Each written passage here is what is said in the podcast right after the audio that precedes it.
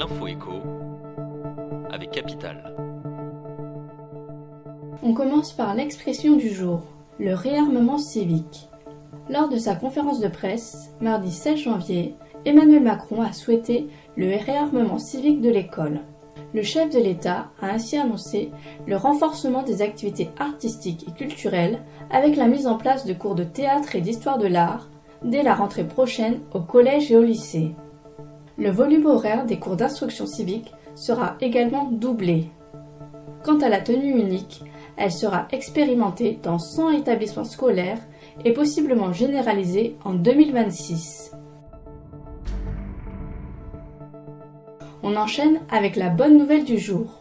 Les taux de crédit immobilier pourraient baisser plus fortement que prévu en 2024. Le courtier Préto anticipe une chute de 1,5 point de ces taux qui pourrait atterrir à 3% en fin d'année. Ce scénario très optimiste, s'il se réalise, soulagera des milliers d'emprunteurs.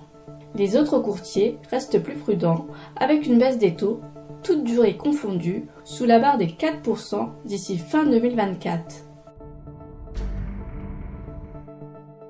On poursuit avec la polémique du jour.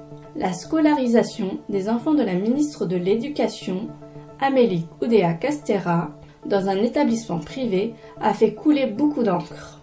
Et placé sous les feux de la rampe, le collège-lycée parisien Stanislas. Fondé en 1804, il compte parmi ses anciens élèves quelques célébrités comme Christian Dior ou l'ex-ministre de l'Éducation Jean-Michel Blanquer.